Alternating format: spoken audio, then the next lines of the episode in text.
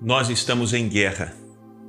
Muitas pessoas não têm consciência disso, e essa é uma das estratégias do nosso inimigo.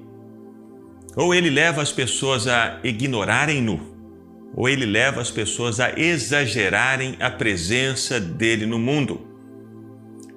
Das duas maneiras, ele consegue o objetivo dele: fazer com que as pessoas percam a direção em 1998, quando Diante do Trono começou, uma das músicas gravadas falava sobre essa guerra.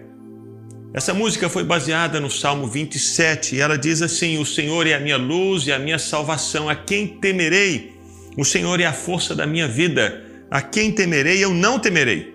Ainda que um exército se levante contra mim, no Senhor eu confiarei para sempre. E em uma das partes da música, a mensagem é: se o diabo vem contra mim, ele se levanta para cair. Porque houve essa ênfase de batalha espiritual em 98? Porque durante muitos anos, Satanás fez com que as pessoas ignorassem a atuação dele no mundo.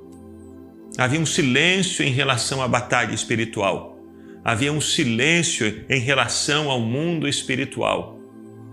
E quando o inimigo é passado desapercebido, quando as pessoas não notam a presença do inimigo, ele consegue conquistar espaço. E foi isso que aconteceu durante muitos e muitos e muitos anos no Brasil e no mundo, porque em relação à igreja, a igreja se esqueceu de que estava em guerra. Por isso, nessa época, no final da década de 90, Deus começou a levantar as pessoas para ensinarem novamente sobre a batalha espiritual. Ela existe ela é real. E eu queria que você acompanhasse um pouco, um pedaço desse clipe que foi gravado em 1998 com o propósito de trazer a lembrança das pessoas que estamos em guerra.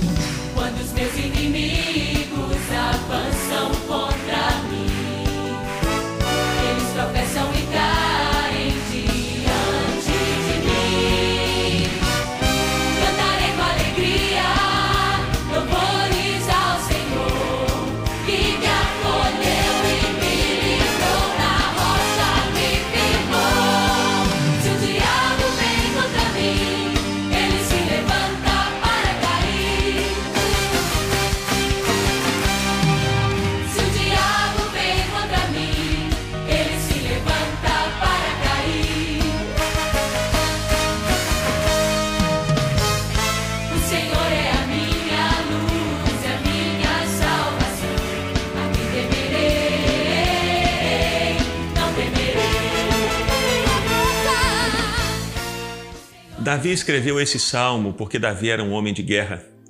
Em diversas ocasiões, Davi precisou enfrentar inimigos e ele sabia só Deus poderia dar a ele forças e estratégias para vencer o inimigo.